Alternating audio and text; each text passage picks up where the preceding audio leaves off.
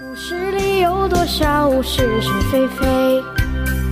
故事里有多少非非？《侍卫官杂记》，作者宋乔，有事了播讲。是不是也是？故事里的事，说不是就不是，是也不是。从前听人家说啊，兵败如山倒，也就听听而已。最近看到国军的节节败退，才领会到了这句老话的真实性。早上起来，先生正在聚精会神地读圣经，陈秘书躲躲藏藏的从外面旋进来，手里拿着一份电报。什么事？先生厉声地问。有有一个电报。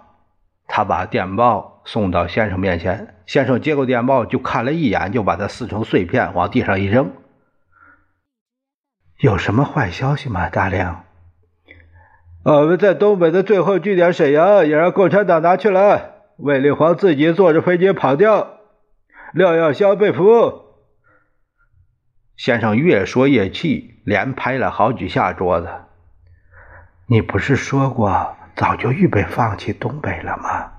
放弃是要放弃，不过他们还是应该以空间来争取时间的。如果能够达到消耗敌人主力的目的，一城一地之得失也无所谓。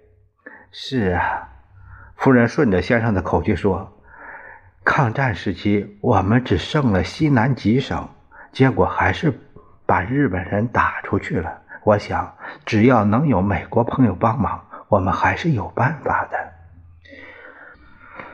唉。要美国人帮忙实在是太不容易了。其实他们去年若是答应托管东北，哪有今天的情形？大令，托管东北是联合国的事，联合国还不就是美国？美国是世界的盟主，除掉苏联之外，谁都得听他的指挥。对了，大令，我想派黄林到美国去一趟，干什么？还不是去布置一下，免得临时措手不及。比如说，买一所房子，总得费相当的时间去物色。黄二林这类事儿做的一向很好，而且又会保守秘密。他有什么秘用名义呢？先生大概已经认为有此必要了。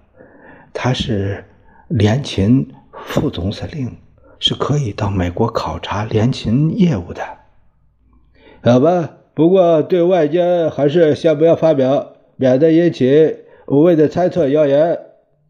晚上和老梁聊天，他很感慨地说：“小陈啊，先生大概做梦也想不到会有现在的局面吧？哎，将来跟跟着到美国去，倒也不错。”如果先生和夫人真的逃难到美国，恐怕不会有我们的份儿了。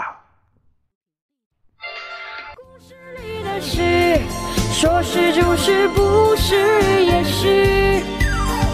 故事里的事，说不是就不是，是也不是。